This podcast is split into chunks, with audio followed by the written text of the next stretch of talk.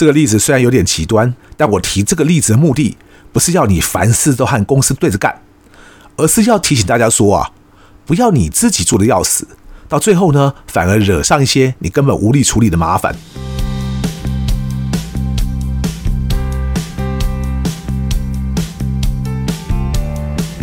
大家好，我是 Alex 郑志豪。我们希望透过这个 Podcast 频道，让大家对谈判有更多的认识，进而能透过运用谈判解决生活中的大小问题。很快就到十一月了哦，只剩两个月的时间，就要进入新的一年，也就是二零二四年了。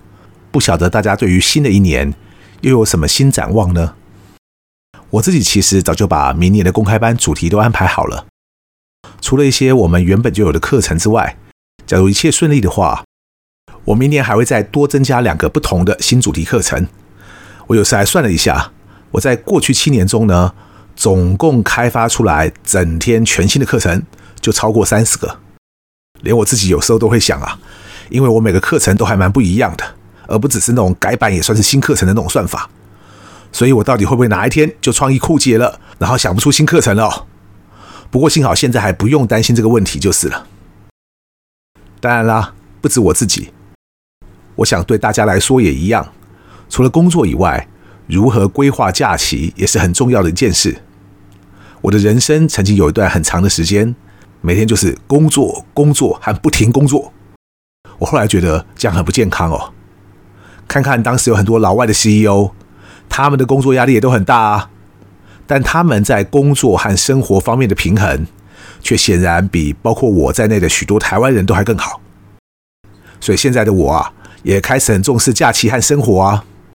所以就拿最近正准备开始的 ITF 旅展来说，我相信有很多朋友都已经在摩拳擦掌的等着抢便宜机票啊。那我其实有很多行程是在这一波开始促销之前就已经订完票了，我也不知道自己有没有捡到便宜，但我一些机票呢已经买到明年五月了。假如是里程换票的话呢，我更是最远的，已经订到明年八月了。既然提到机票，一定要再提醒大家一下，不要忘了到 YouTube 去看我最新的那一集《台湾的饭店怎么那么贵》的下集。因为继上集提到了许多饭店之后，下集我则是举了很多航空公司为例，来说明到底什么是定价策略矩阵。我后来发现呢，几乎所有中文的 YouTube 影片中，应该很少有人会讲到这一块，加上会像我这样举例的，大概是一个都没有哦。所以欢迎大家去收看。假如各位问我，那为什么不用 Podcast 讲那个主题呢？你假如看了那集影片就知道，因为那个主题最重要的是要对着一张那个矩阵的图表来讲，大家才会比较听得懂。所以请恕我就只能用 YouTube 来说明那个主题的哦。至于今天的 Podcast 呢，由于我最近去一家科技业上课的时候。有一位上课的学员问了我一个问题，先撇除那个问题和他们公司有关的细节不谈，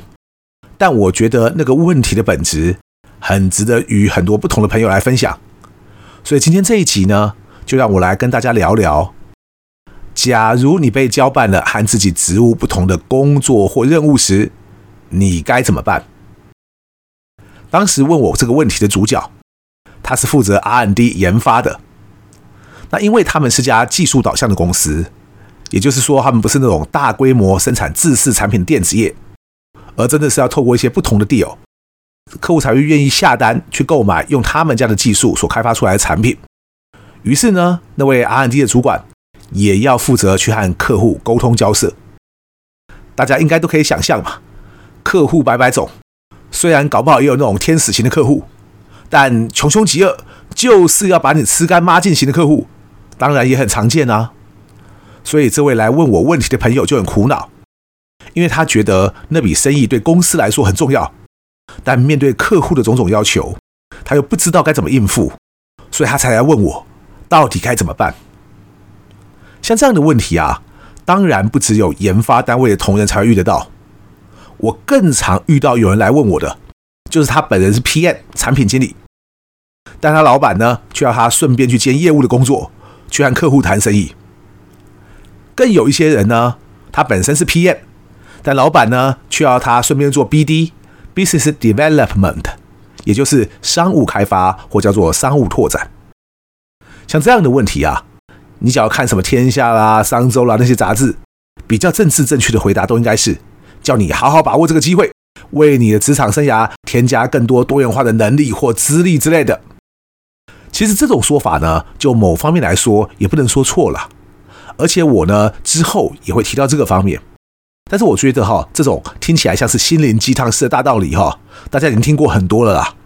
所以我今天先从另外一个角度来跟大家分享，而且那其实也是我当时回答那位科技业朋友的答案。我对他说：“我知道你的想法，我也觉得你想帮公司争取多一个机会，这件事是好的。但我老实跟你说，假如你的职责和专长是研发，你就应该先从研发的角度来想想，客户这个要求。”到底是不是做得到的？万一你从研发的角度来看，这不是一个好主意。以你的角色来说，你就应该去让公司了解，这的确不是一个好的主意。那么接下来就只有两个面向，一个是和客户之间的谈判问题，另外一个则是你的公司在经营面上到底要不要承担那么多风险的问题，也就是要能做出一个够好的决定。也就是说啊。即使公司后来还是要求你和那个客户继续谈，但公司应该要有一个 commercial 的人，专门来做这种 commercial，也就是商务或生意面的决定，不能把决定也丢给你做，成败也交给你来负。我觉得呢，那是不公平的。重点不是你愿不愿意承担更多的责任，而是对整个公司来说呢，他怎么会认为你所做出的商业决定，对公司就一定会是最好的？所以，当我说不公平的时候，我指的还不只是对你一个人不公平，而是对整间公司，乃至于这个 deal 会影响到的各种不同利害关系人，这都是不公平的。其实很多公司都是这样，而且状况有时候是反过来的，那就是大家都不想要负责任，所以什么事情呢，都要最大的老板来决定吧。但其实老板又不是神仙哦，不要说公司到后来扩张到成千上百人了，你光是从一家只有几个人的小公司，成长到一个有三四十人规模的公司，万一什么决定都要老板一个人做的话，就连晚上聚餐要去哪家热炒都要问他的话，这家公司哦，要成长到更大的机会就比较渺茫了。所以我刚刚的意思不是凡事就向上请示就行了，而是对许多公司来说，甚至对那种技术出身的创业者来说，因为他本人就是老板了嘛。但是任何一家公司呢，都应该要有起码一个 commercial 的专才。由他来负责做这种 commercial 的决定，而不是什么决定都丢给那个负责和客户交涉的人去做。也顺便跟大家讲个基本的概念，因为我猜有些听众朋友搞不好还不知道，当我们走出去代表公司去和客户谈判的时候啊，无论我的职位是大是小，其实我这个角色就是要跟对方说，我们不会有决策权啊。不但你是如此，而且你的谈判对象也是如此，所以大家真的不用担心那么多。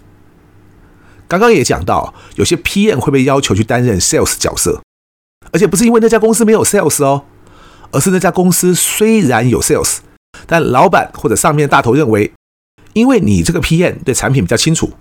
所以就交给你去和客户沟通喽。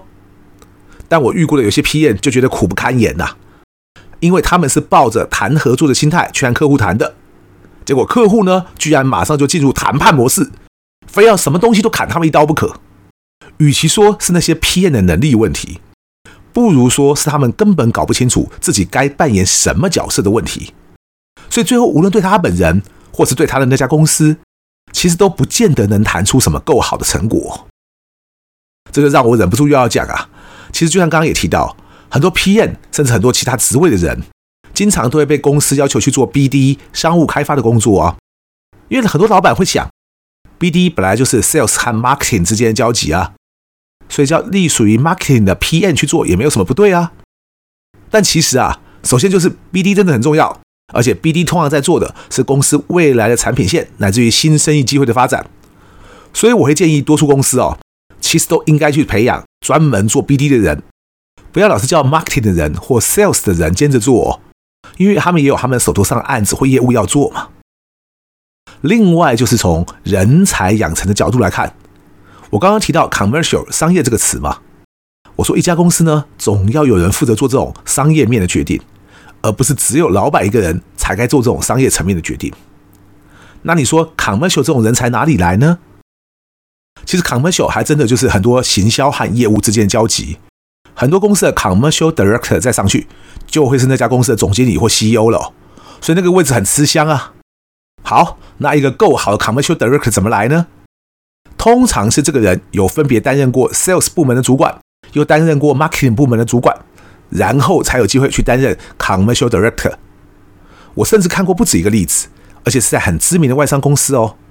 那个人为了将来要争取 commercial director 的位置，但他之前都一路只在 marketing 的领域嘛，所以他还特别申请先调去另一个国家当 sales director，当了两年，后来才有继续升上去那个 commercial 的位置。所以基本上来说呢，有不同的历练，对你的职场发展可能会是件好事。但我们先弄清楚哦，万一你只是被加上去一个又一个被指派的不同任务，但是在你的 resume 履历上看不出来，你就不会知道将来是不是真的能发挥出这种加成效应哦。再者，公司假如希望你去做一件和你眼前职掌不同的任务，其实不管是为了你或为了公司。你都应该要求公司给你更多的训练和养成啊，不能说什么都不会，就叫你上战场吧。你说这样完成任务的几率会有多少？不要阵亡，搞不好就不错了吧。我自己很多年之前就有一次哦，我当时在业务部门嘛，但是我那个时候总经理知道呢，我应付那些企业客户很有一手，但是我们的公司同时也会面临很多消费者的客诉啊，所以这个总经理呢，基本上就想要凹我。但他知道我这个人呢，不是那么容易被凹，否则他就不会希望我出马了嘛。于是他就颁布了一个命令，拿什么我们要更重视消费者权益啊这种冠冕堂皇的理由，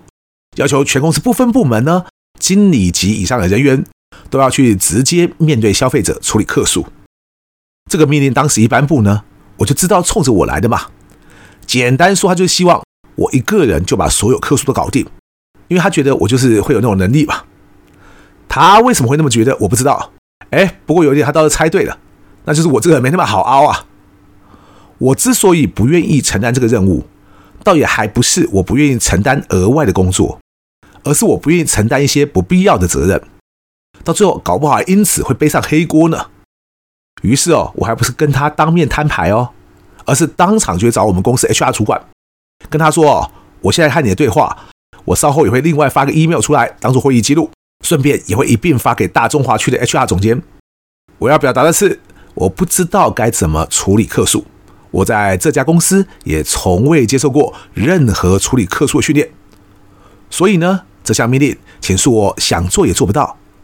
至于其他部门的经理呢，他们能做的话，当然就麻烦他们了。反正我也管不着。但无论如何，我现在就白纸黑字的向公司表明。我没有办法承接这样的工作指派。你说我会不会处理客诉？我不但之前就在别家公司有这样的经验，而且我还很擅长啊。但毕竟这项工作技能不在我的履历上嘛。你从我的学经历也看不出来，我到底什么时候处理过客诉？所以在当时人家公司想凹我的时候，你总要一个给我说我不会的权利吧？还是你想要跟我说，无论我会不会，公司叫我做，我就非做不可？假如真的有公司那么二吧，你也可以去做啊。不过还是记得白纸黑字先写个 email 当记录，因为万一出问题了，显然公司要负全责。因为我之前就已经清楚表明过自己不会了嘛。也因为我当时这样做哈，虽然看起来有点不给人面子，但后来整件事情呢就雷声大雨点小，其他各部门的经理呢也都不用去支援了。这个例子虽然有点极端，但我提这个例子的目的。不是要你凡事都和公司对着干，而是要提醒大家说啊，不要你自己做的要死，到最后呢，反而惹上一些你根本无力处理的麻烦。相反的，对公司来说，你能不能要求员工去做他们职务以外的事情？当然可以啊，但不只要他们同意，而且你还要给他们足够的训练嘛，因为你也希望他们去把生意谈成功啊，总不会你希望他们把生意搞砸吧？因此啊。就拿我最擅长的谈判来说，不但每个人都应该有点基本的谈判能力，你就算站在公司老板的角度来说，你也会希望最好每个不同单位的同仁都能有一定的谈判能力，省得你到时候又要指派研发或 PM 等不同单位的人去和客户接洽的时候，然后每次都被客户凹吧。当然，今天谈这个问题呢，其实有两个不同角度。下一集呢，我就来跟大家分享，从另外一面来看。你该让自己培养不同能力的好处是什么？敬请准时收听，一谈就赢。我是 Alex，我们下次见。